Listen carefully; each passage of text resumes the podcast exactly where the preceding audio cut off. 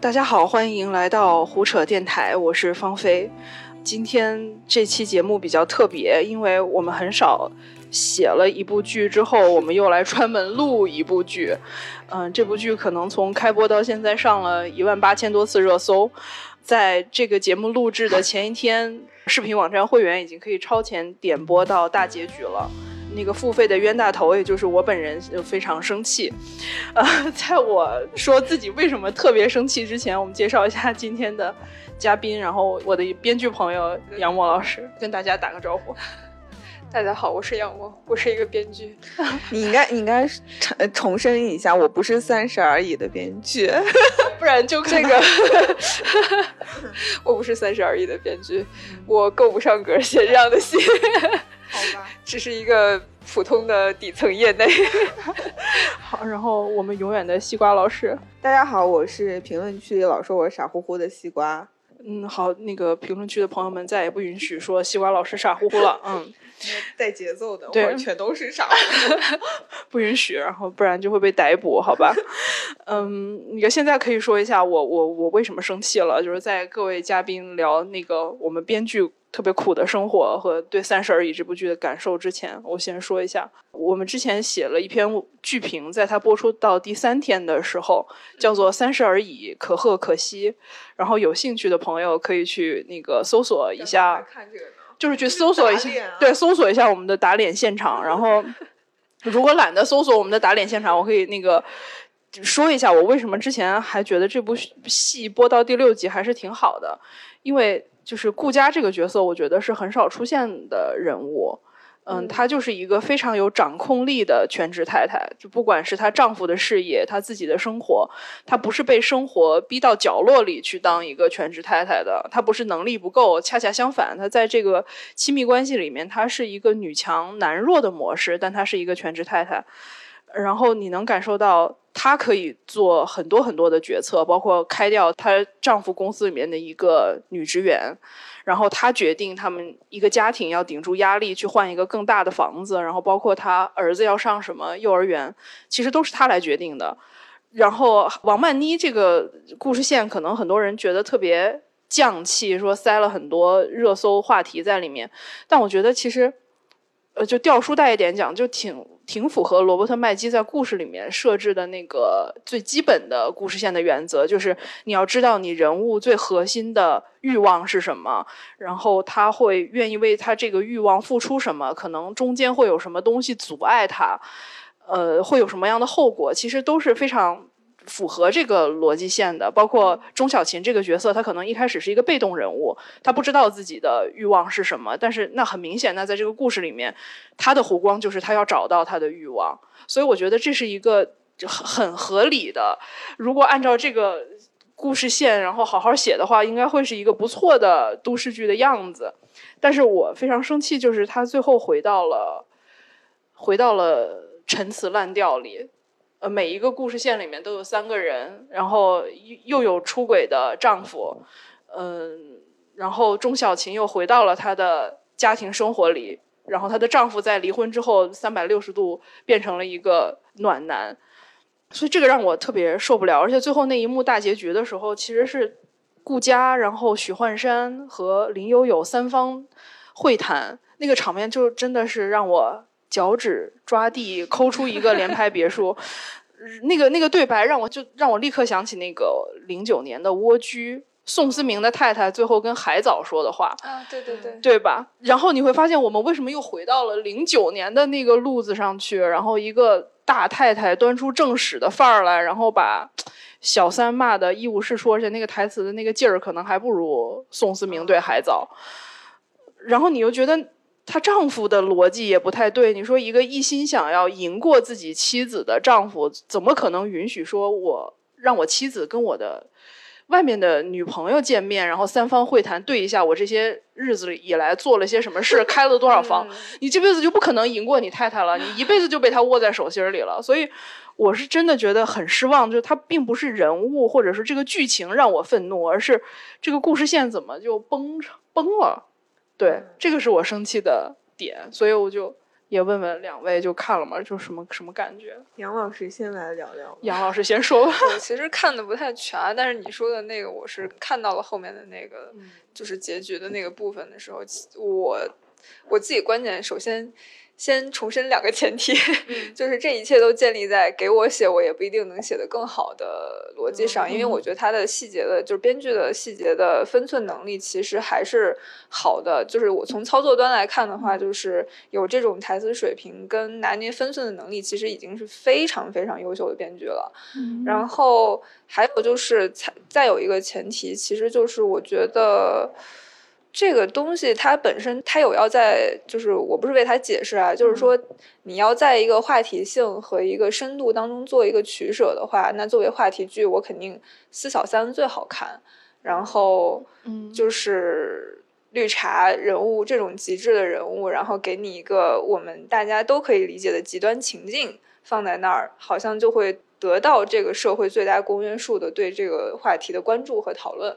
是。但是如果说真的，我们去讲这几个当代女性的困境，她们肯定不是没有现实意义的。就是她们已经比之前的人物稍微做了一些迭代，这个迭代的分寸，我觉得也非常的不容易。因为从我个人的角度看，就是可能也跟我自己接触的制片方有关。就是对于女性形象的认知，他们都停留在非常原始的，也不能说非常原始，就是基本上都要的就是就是想象当中的女性。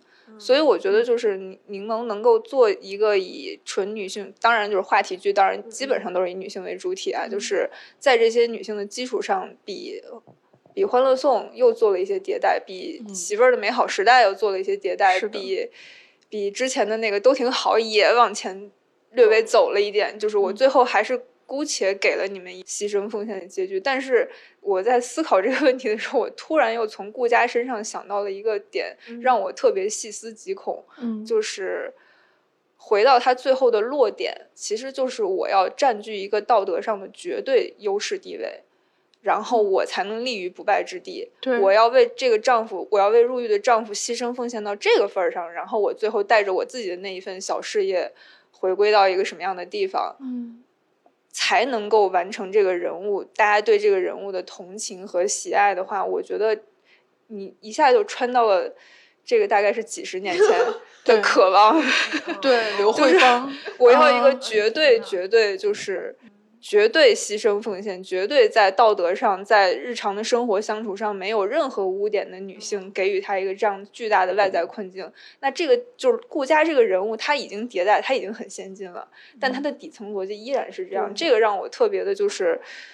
就是我从观众的角度来讲，就是我们就是还是可能跟你的那个感受也有关系。就是为什么最后又回到了一个牺牲奉献式的，我把一切都处理好，我认输，然后获得一个绝对的道德优势地位，才能获得最大公约数的同情。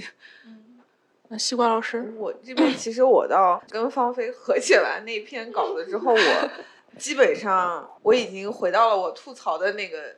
点上，因为我我当时写的是可惜的部分。其实可惜的时候，我就在说，呃，这部剧有很多可能不是那么符合大众情绪的嗯结构上的一些设计，可能需要大家去看剧，呃，去体会或者怎么样。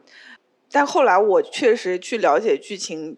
是被动或者主动的，都是通过热搜或者是抖音的 cut，就是没有办法，你一打开抖音，全部都是那个东西。对，嗯，所以到后来，我对剧情的理解就不会像二位那么深。但是我后来也是看到很多评论，就是比如说今天人物写的那篇，就是刚才跟杨老师观点有点像，他就是说往前走了一小步，但又后退了一大步。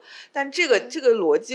我是觉得又很像那个，包括姐姐也是，我们前期也是很关注，但她到后来其实也是又让这些女性回到了最初的起点上，就大家好像又又变成同质化的东西了，又变成以前那样的，是，我就觉得很可惜。我觉得就是大家这些女性题材，其实包括《乘风破浪的姐姐》，她原本是想要跳脱出。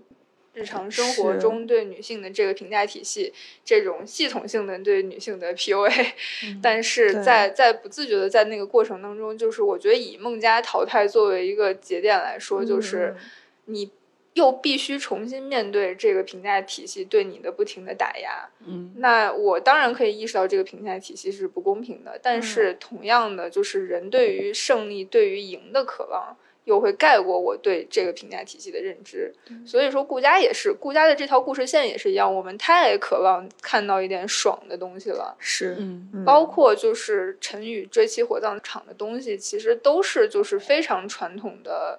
爽那一下的那个，就我前面铺垫了那么多，其实就是为了爽那爽那一下。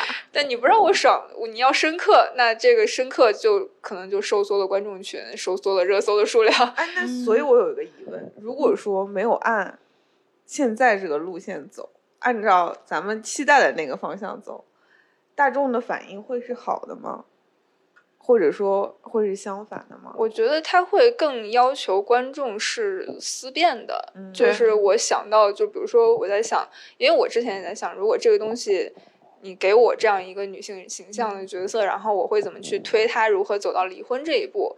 那有没有是非丈夫出轨，非我做的非常完满，然后丈夫出轨，就是我已经付出了一切，但依然失去了，不能说所有吧，但也是失去了很多东西的。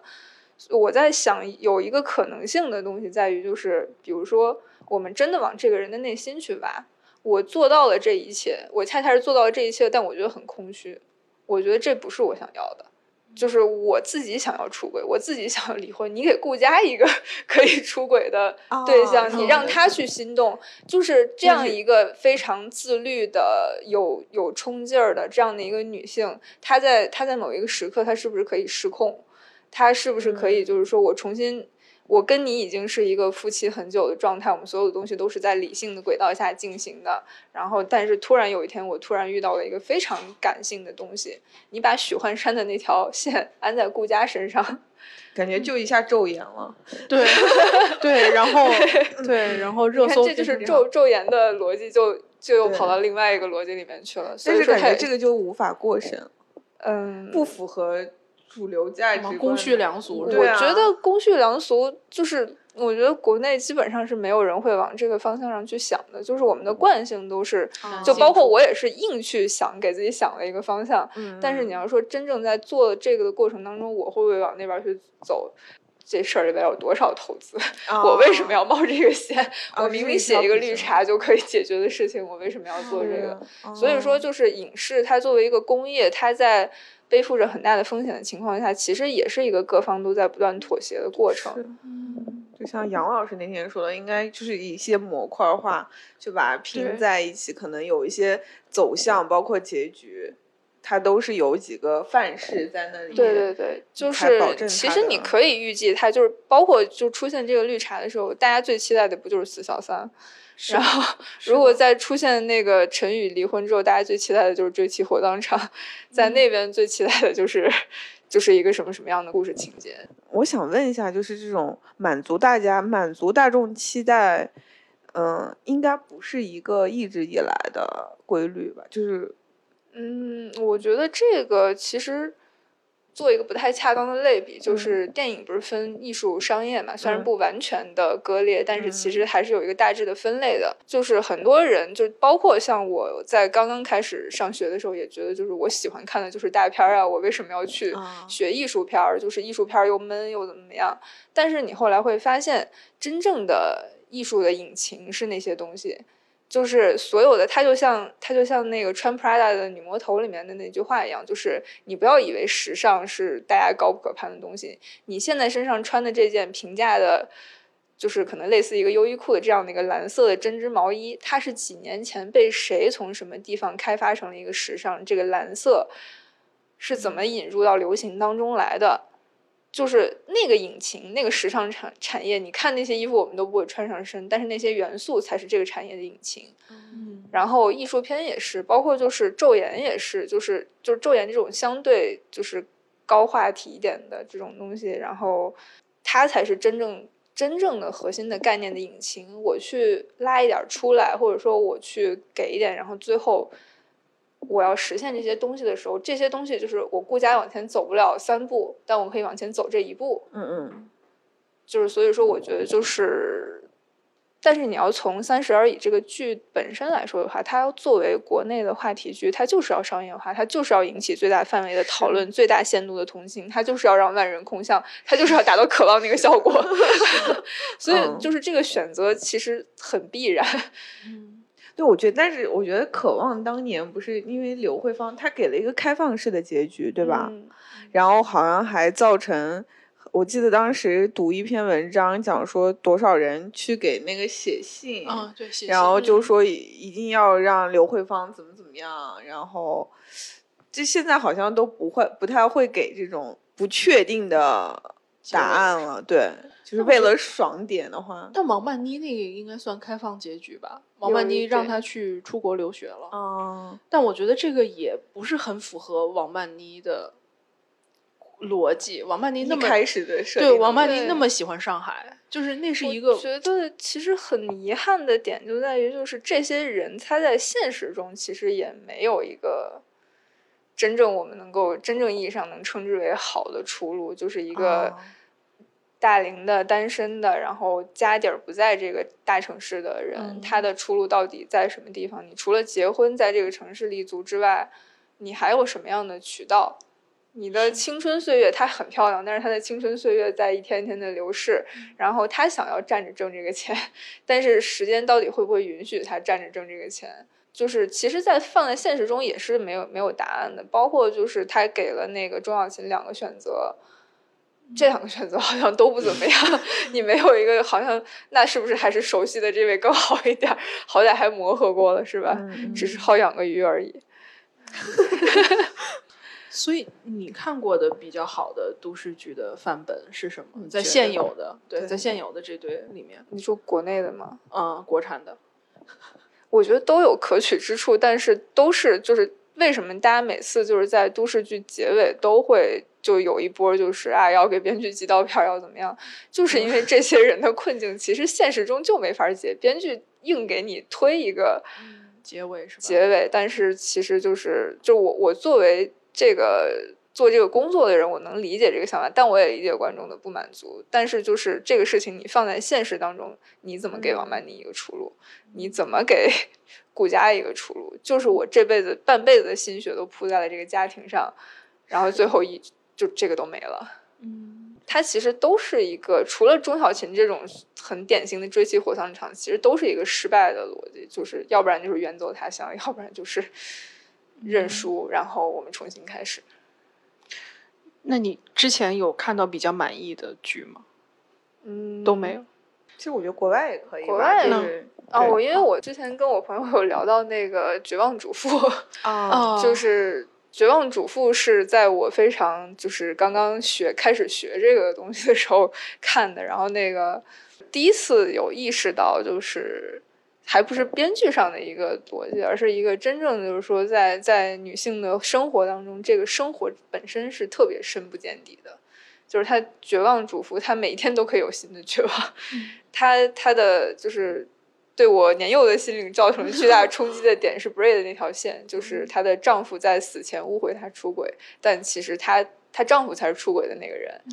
然后她丈夫在死前留下了一张纸条，说 “I forgive you”，然后死掉了。结果她的她的儿子还是女儿误会是妈妈出轨，出轨，然后害死了父亲。嗯。结果就是等于说，我之前已经一直在为你的出轨付出巨大的代价，结果你临死还要恶心我一下。这个女的最后气的不行了，把她的坟刨出来。这个就是我觉得他们就是能够触及的深度可能。更不追求这些人是完人，嗯，相对啊，就是我觉得在在那个东西，为什么后期也是越写越越写，就是大家的生活都是一团乱麻，就是我觉得还是那个逻辑，女性的真正的这个困境是没有一个你强你就可以摆脱这些困境，不是这样，它是一个结构性的对女性的一个压抑，所以说你。好像你必须得结婚才成功，要不然就是你是一个富婆。你要不是的话，你就什么都不是。嗯，那这些其实就是你世俗意义上的成功来说，对王曼妮、对顾佳来说，其实都是没有的。你只能是我还有那个心气儿，我还年轻，我还有生命力，这个是他们最大的成功。嗯，但我觉得顾佳其实已经很成功了。对对，在那个戏里面其实有那个铺垫，就比如她丈夫会说啊，你之前就是学霸，然后她在外企待了很多年，然后她丈夫创业是她决定这件事儿。就这些成功让她后来的困境感觉更加的，就是即使是一 个这样的人，她都不能幸免于。对对。但我觉得王曼妮其实是有一点尝试，是说她不是那么的完美，比如他就是很想找一个家境好的。然后包括他的那句话，好像周末上热搜了吧？问一个家里面的咖啡馆是不是冲的速溶咖啡？对对，跟跟米味那个乐队的夏天的编导的那那句问题 一起上了热搜。就是她好像就是一个追求精致的那种女生，然后但是她非常朝阳区嘛。对，然后就是非常嗯，但是他也没得到他想要的，只是遇见梁正贤。那你给他，如果说梁梁正贤不是一个海王，梁正贤是一个真的深情的霸总，你信这个故事吗？对，嗯，是，哎，好绝望啊，感觉。对，聊到这个，就是说到，其实说到最后，就是本来是觉得是想给编剧寄刀片，但后来发现你应该给生活寄刀片。是，而其实还有一个，就是林有有，是叫林有有吧？是林有有这个角色，就这两天。应该是最热的一个角色，就基本上我一打开那个抖音，都在对着电视骂他，就是 他现在是一个模板了，应该是对才艺惊人，对对对，就这样一个角色，让很多人想起来以前那个尔晴啊，就大家会那个还有玲玲，我的前半生里面那个吴越的角色玲玲，对，然后就是为什么就像这种角色，在就专业的编剧眼光里，他算是一个成功，还是算是一个？他这么招人恨，他一定是成功的。他就算作为一个功能性人物，他都已经非常成功了。而且台词我觉得也写的非常好，就是他在跟顾佳对峙的时候说的那个，就是你们不离婚是因为有孩子，没有事实。就是他没说我要做什么，但是你就已经就是母亲的那个本能的那个 刺已经要竖起来了。所以说，就是我觉得他他一定是一个成功的角色。但是我今天有看到网上有一个评论说，那个说林有有就是这么一番茶艺表演，就是非常极端、非常惊人。但是你有讲讲他为什么是一个这样的人吗？就是他的原生家庭到底是什么？然后他为什么会形成这样的一个？人物状态，我觉得其实，哎，但我我想到一个小点，可能跟这个大的问题无关啊，就是他有一段台词，就在临走的时候给那个许幻山发的那个短信里面，我的所有的勇气在飞抵这个城市的时候已经用光了。这个台词 特别琼瑶啊，对他整个那一段台词都特别琼瑶，没有说琼瑶奶奶不好意思。嗯。对，就是，但是就是就是你从这个角度来看，就编剧写的还蛮有，蛮有一点意味在的。就是他那个人物，我觉得他那个人物与顾家的差别在于，就是眼界和见识。嗯，就是他觉得我要的是一个条件不错的男人。然后我可以上去，然后我的他的能力也不足以支撑他做一个顾家那样的人，嗯，他的情商也只支撑他能够去 做一个三儿，然后他的他的整个的认知也是这么去认知的，就是那个才是我的目标，我的我的目标是爱情是什么？但是其实你放开一点去说的话，女人的目标确实不仅仅是爱情，王曼妮的目标就绝对不是爱情。嗯，我觉得就是零这个事情。就我我我感觉到的啊，是它的一个现实意义，就是因为，呃，与此同时，我在看一些就是心理学上面的一些书，我就觉得他身上，包括刚才杨老师说，他可能跟他家庭可能会有一些关系。如果能拍到这个，或者有一点讲述会更好。就一切都是有原因的。然后你说现实中没有这种人吗？我觉得有大票大票大票这种人。的存在，而且刚才呃，就李就杨老师说的那个那段琼瑶式的就中专文学，不不是不是说琼老师写的中专文学啊，就是说类似这种中专文学的这种知音体的呃鸡汤的使用，其实是我觉得非常典型。我我们不想把一个人或者一类人去标签化，但是呃，你的朴素的观察是的确是。有这样的经验呢，就是嗯，这些人他们就会用这样的东西去包装他们内心的一些欲望和想法。他的阅读的范围，他的认知水平，对的，对的，都非常够他做这样的。对，嗯。然后我呃，然后特别好玩的一个现象就是，呃，生活中的林有有会特别出离常人的愤怒去抨击林有有。这个我觉得大家可以就是去生活中细心观察一下，如果你身边有林有有，他一定是骂的最凶的那个。啊，对。对，就是，但我没有说骂的最凶的一定是林有有，大家一定要 注意这个。所以，如果站在编剧的角度上来说，林有有是一个解决问题的功能功能包吗？可以这么说吗？我觉得是一个很很强力的功能性人物。嗯，他真的，因为他的。他的所有的点其实都不服务于他自身，他的所有的点都服务于他和那个就是许幻山和顾家之间关系的缝隙。就是他顾家不是一个温柔小意的女人，顾家不是一个会给人就是撒娇卖萌，吃一口你的冰激凌，然后给你弹琴唱歌什么这种，然后不会崇拜的看着你。然后所以说他打的是那个婚姻关系的缝隙，但他打的很。有力，他是有很多的技术手段，也不是一个疯子，是一个非常有目的、有手段，一步一步的实现了自己的想法。但他依然就是说，这个东西为什么我我非常理解那个，就我今天看那个网友说他的原生家庭，他到底为什么会是这样？就是你可以想象这个人出身是一个什么样的状态，但他仍然在这个故事里面，他是一个工具人。嗯。我觉得其实很可惜，是因为就是这个，当然也是就是等于说是身在 这个金字塔的下方，但是还是想要说一点，就是说那个其实我觉得我们在故在讲女人的爱情的故事里面的时候，虽然说女人就是与女人有关的故事一定与爱情高度相关，但是女人在爱情里面的主体性非常低。就是他的欲望是有被得到尊重的吗？嗯，这个我渴望。就是你，你像钟小琴，我觉得下雨了以后，男朋友来接我，我觉得你应该做到做到什么什么事情。这种东西是不是被塑造的一种概念？就是老公就应该是这样。嗯，是的。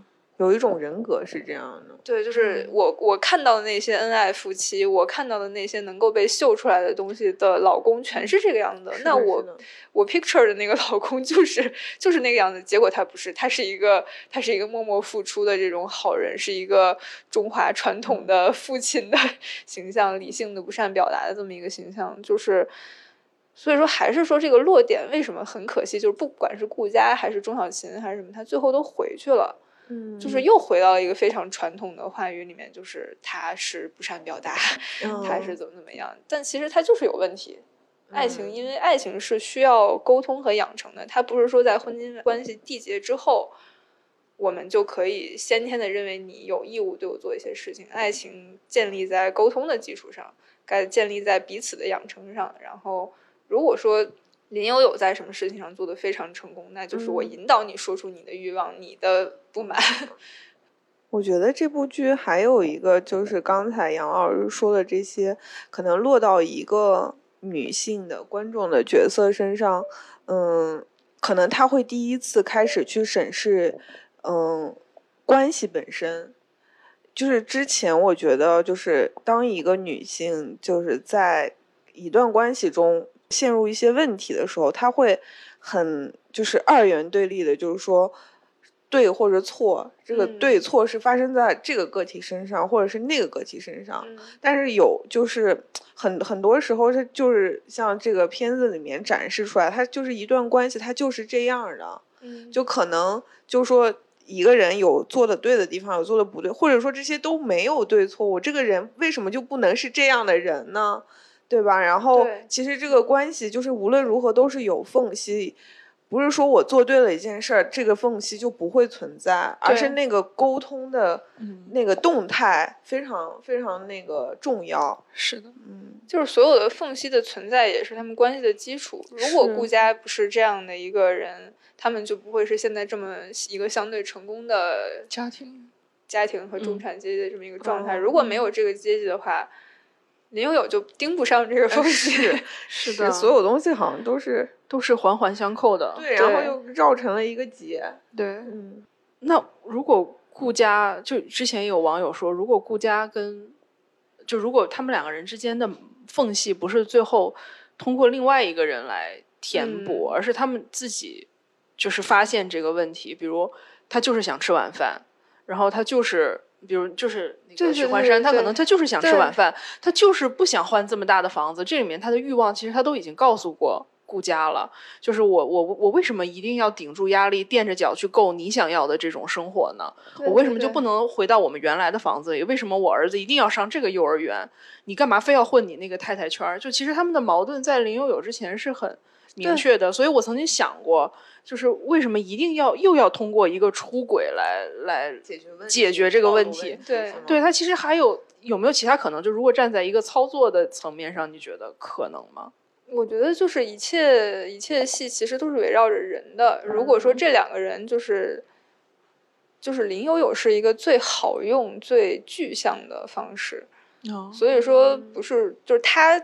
他当然是才艺惊人，但是他其实也就是还是刚才说的那个缝隙的呈现是靠他呈现出来的。嗯，所以说我觉得其实我理解这种做法，但是我也确实理解观众对于就是说我们能不能讲一些更深入的，你们自己本身其实就已经有问题了。所以我觉得那个结局有一点点草率，在于就是在林有有消失之后，在那根甚至在那根刺消失之后，你们的。生活还能回到从前吗？其实不能了。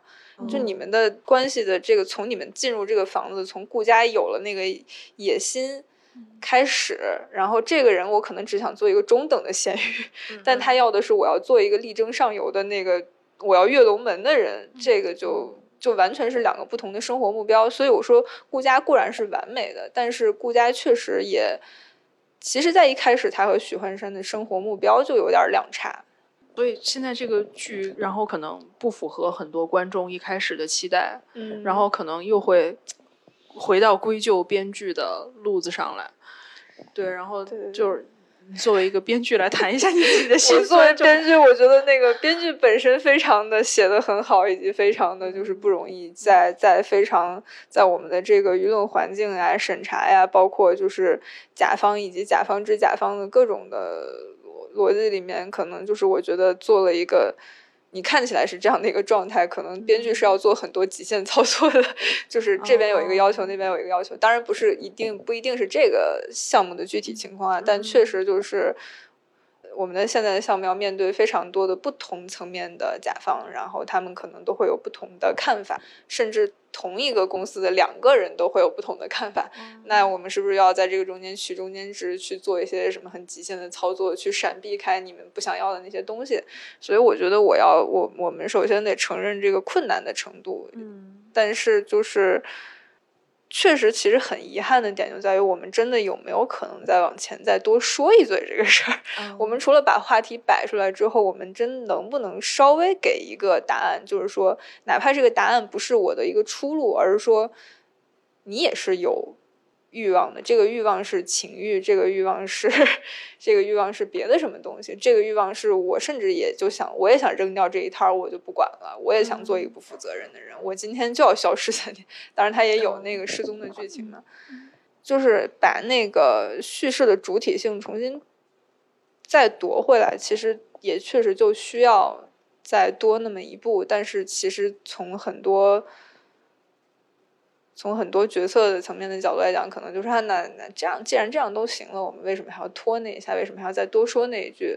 很多时候，你作为创创作来讲，因为就是你写文本，我是自己一个人，我对这个东西有什么什么样的想法，但是你要去跟很多人解释，可能也解释不太清楚。我为什么要说这一句话？这一句话我其实是想塑造一句人物，但是别人统稿的时候给我把这个删掉了。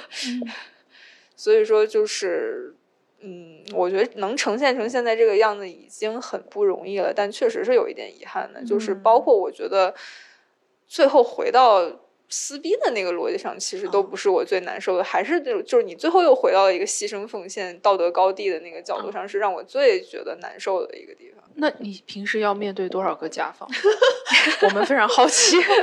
这个这个那次是有一个那个经纪人朋友，我们在一起吃饭，然后他说：“你们就没有写写东西一搞过的吗？”嗯，然后我说：“应该没有吧？不可能，就是这边可能有人就是他不愿意多说什么，然后他觉得差不多了送，然后送平台，平台，然后送完了以后，平台有平台自己内部有各种各样的流程。”各种各样的评估方，然后你还要，比方说有一些题材，你可能还要去送审、协审，然后现在都要全剧本审。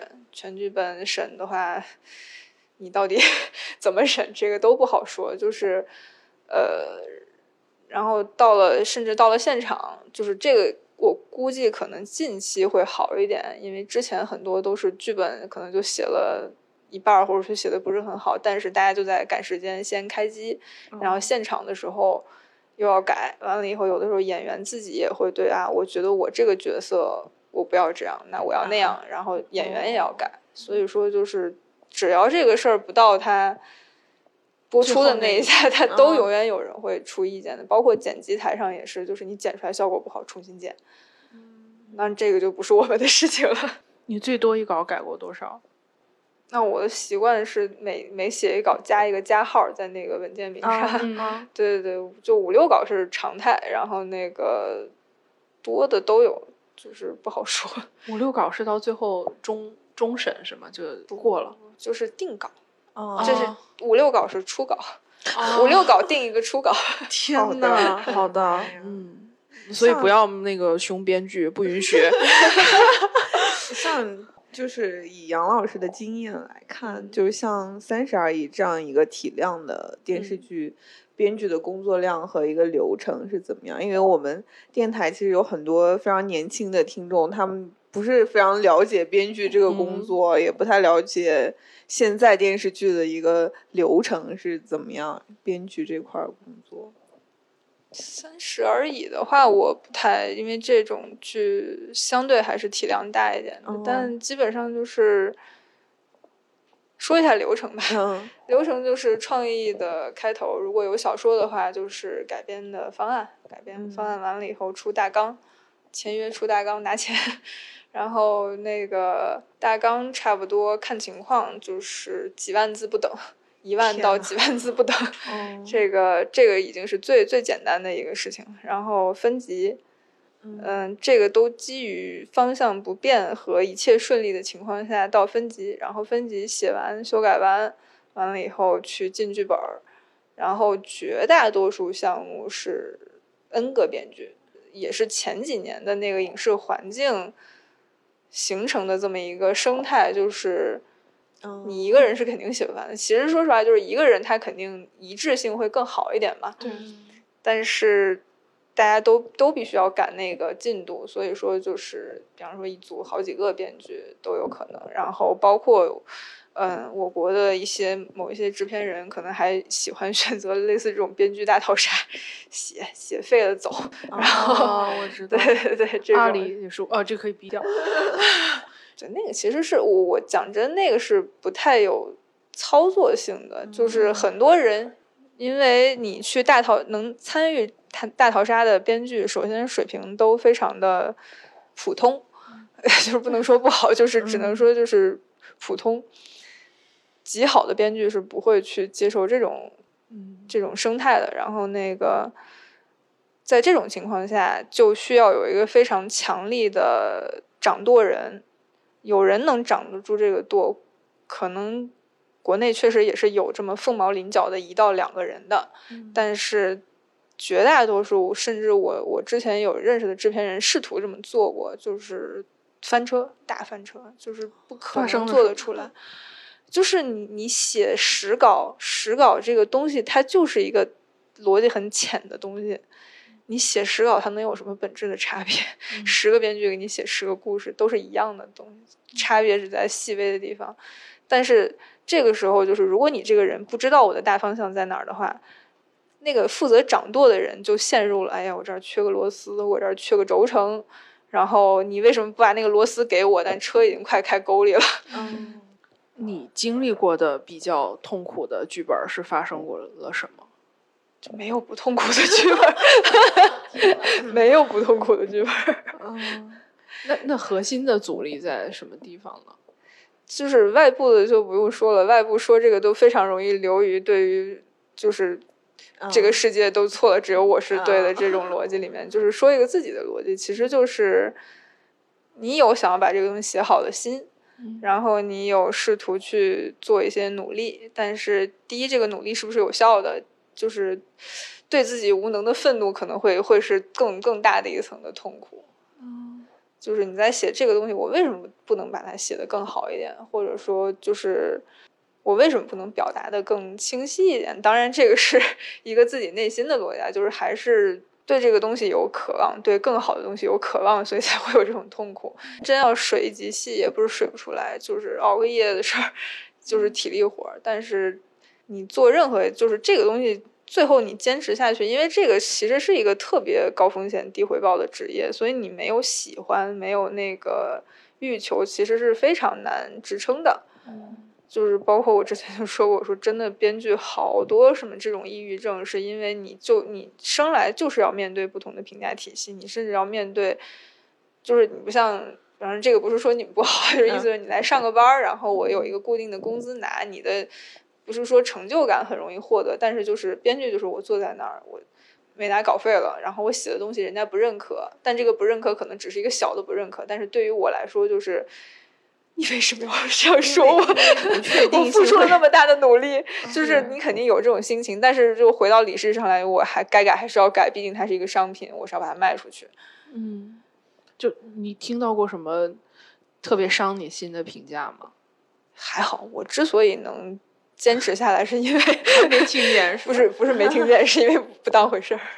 对，就是我们昨天群里面也在聊这个事儿，好像二十不惑呀，三十而已啊，好像各个国家都在拍。对，好像不知道是对女性的，是女性对年龄更敏感，还是是这个敏感是。也是社会给你的呀，就是你到了这个年纪为什么还这样？你到了那个年纪为什么还这样？所以为什么女性更早熟？是因为她们更需要过早的面对这些评价体系。嗯，就是一个三十多岁还不工作的博士，大家会觉得哇，你好厉害，你是个博士。一个三十多岁还在读博士的女的，你的心态是不是不太一样？哦。你就是个很有紧迫感的女博士，就从从编剧的角度的话，如果要写一个男性，他们核心的那些焦虑的点，我之前跟我朋友聊过那个韩剧，那个我的大叔。啊，那个那个男人是一个非常典型的东方男人的中年困境，就是推荐大家看一下。对对对，没事，我们后续会整理一个表表单，我们提及的剧。他他的他的他的那个就是那个那个叙事核心也是一个更惨的女生啊。嗯，然后但是就是这个男生的那个大叔的那个困境更有代入感一点，就是他就是那种在一个类似国企。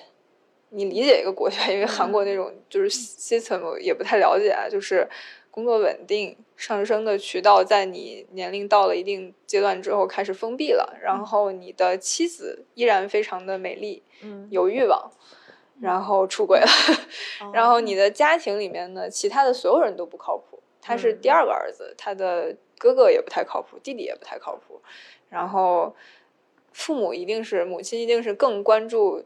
老的和小的不太关注他，所以说他的内心困境是我到底有没有被关心到，然后我到底有没有就是就是是一个很东方式的中年危机，美西方式的中年危机就是美国美人嘛，嗯，就是那种就是我可能还有想法，但是已经力不从心，然后那个在种种的那些就是。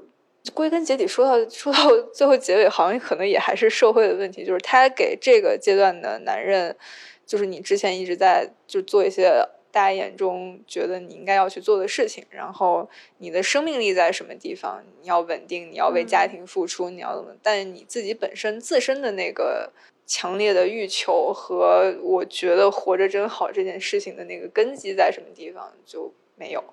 所以说，就是其实那个故事就是在非常外部都很不讲理的情况下，两个人彼此温暖，然后重新找到了自己对于生活的一个热情的故事。然后最后结尾其实就是两个人在街头又一年后还是几年后又在街头重新遇到，然后握了个手，说以后吃饭，就走了。对，就感觉这种东亚男性的内核，张爱玲早就说过了，就是有一天你一睁眼，发现所有的人都要靠你，而你没有任何人可以依靠。对，然后就说这就是中年男人的困境。你想要去作，你想要做一个中二病的男生是不允许的。对，其实我觉得，嗯，是不是其实很多影视剧都有，并不像大家昨天在群里说的没有。呃，就是描绘男性的这些年纪忧虑，只是只是大众不太容易去记住或者提取出来这个部分。你比如说，我突然就会想到贫嘴张大明的幸福生活，难道不是他的？那个是他的焦虑，他太焦虑。我看到后来，我好难受啊！他就是各种妹妹又生病，然后家里小孩又长大了，妈妈又又又痴呆了。对吧？然后妹夫又死在了边疆。对，但他最后还是坐在屋顶，然后就说：“你想死的时候去吃盐。”就那句话，真的就是对，对对对，那个是对生活的观察已经到了极致。我觉得那个也真的是，就是好像我之前有上过一个那个编剧班，是谁说的？反正说这个真的是中国最好的一个生活剧。嗯，太真实，就是它没有什么。就它可能跟某些就是我们同时代相比，比如同时代我们去对比英美剧，可能还有这种东西，但是我们可能已经比较少了。就是真的是大家都在过一些日常生活，但是死亡跟痛苦这种东西就是突如其来，就是你就是被这个时代的洪流所裹挟前进的这么一个状态，然后你只能接受，然后吃盐。对，嗯。就我其实也想知道，说我们目前有没有那种国产都市剧这么个概念？就因为我当时我们也在聊，说到底什么时候开始有这种国产都市剧，就突出都市人的生活，然后大家好像感觉都不一样。就有人可能会觉得是好想好想谈恋爱，那个是。对李强像就是《欲望都市》写了那么一版，然后有人觉得是赵宝刚的《奋斗》，所以就是那个可能是一个年轻的群像的发生在北京的戏。就我们有这么个概念吗？就是你觉得？我觉得其实不能把这种类型彼此割裂，就是因为类型之间都在彼此穿插。那你说漫威当然是超级英雄，但漫威也是喜剧啊。我们有我们不是做不做喜剧，然后所以说就是我觉得。都市剧这个大类下，你只要是在都市的这个环境内发生的，其实应该都是，因为像《三十而已》这个故事，它就不太可能发生在一个三线城市。嗯，他的压力、他的强竞争、他的那种就是我在我对于这个城市的喜爱和我自己自身的不匹配啊这些点上，所有的这些东西，他都基于他是上海。嗯。然后包括《欢乐颂》这种东西也是，你没有这个都市，你就没有这个阶级融合的这个舞台。嗯，就是因为因为这个这个都市剧其实核心的话题就那么几个嘛，就是两性关系、女性阶级，然后家庭，大家都会有代入感的，就是这些固性的话题。三十而已可能对阶级谈的少一点，三十而已更多谈的是男女，嗯，两性。然后其他的可能会有一些各自的侧重，因为他们选取的都是很多最大公约数的话题，然后就是频频上热搜，大家会觉得说评判一个剧是不是烂剧，是它到底有没有极大的调动你的情绪，就是说跟就像跟写文章一样，就是他他是不是为了调动你的情绪而去写的这个东西。就你赞同这个类似像咪蒙那种，对对，就你赞同这这个评价方式吗？就你怎么评价一个剧好或者不好？我觉得特别完美的剧现在是特别少见的，然后只能说我们去，我觉得大家就是。当然，这个可能只是我的想法，就是我觉得批评归批评，就是不要一竿子打死。嗯，其实，在创作层面，其实都是在不停的闪转腾挪，想要给自己争取一点表达的空间的。所以，我觉得就是《三十而已》对我来说，整体上我是包括都挺好，什么这种，就是大家都觉得结尾那是什么东西，但是其实你还是会对它整体的表达这个话题认可的，因为这种讨论。这种对于社会话题的讨论，包括 Me Too 对于这些事情的讨论，它其实极大的促进了大家对这个事情的认知。就是在我大概七八年前刚工作的时候，有一次在网上跟一个人吵架，那个人吵他吵的话题还是 就是我是一个女权主义者，可我就是认为女男女工作权不应该平等，因为女人不能加班，就是非常，我说身边都是这样的。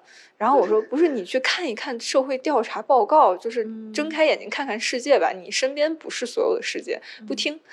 那个时候，大家对于女权、女女性话题的讨论还停留在女性就是不应该工作权平等的。他认为女权是女性特权是吗？对，就是女性女力主义是吗？获获得他甚至都没有到这个地步。他的点就是说，他说就是他就是那种很，他甚至觉得自己是一个女权主义者。他就是觉得你跟我们天生就不一样。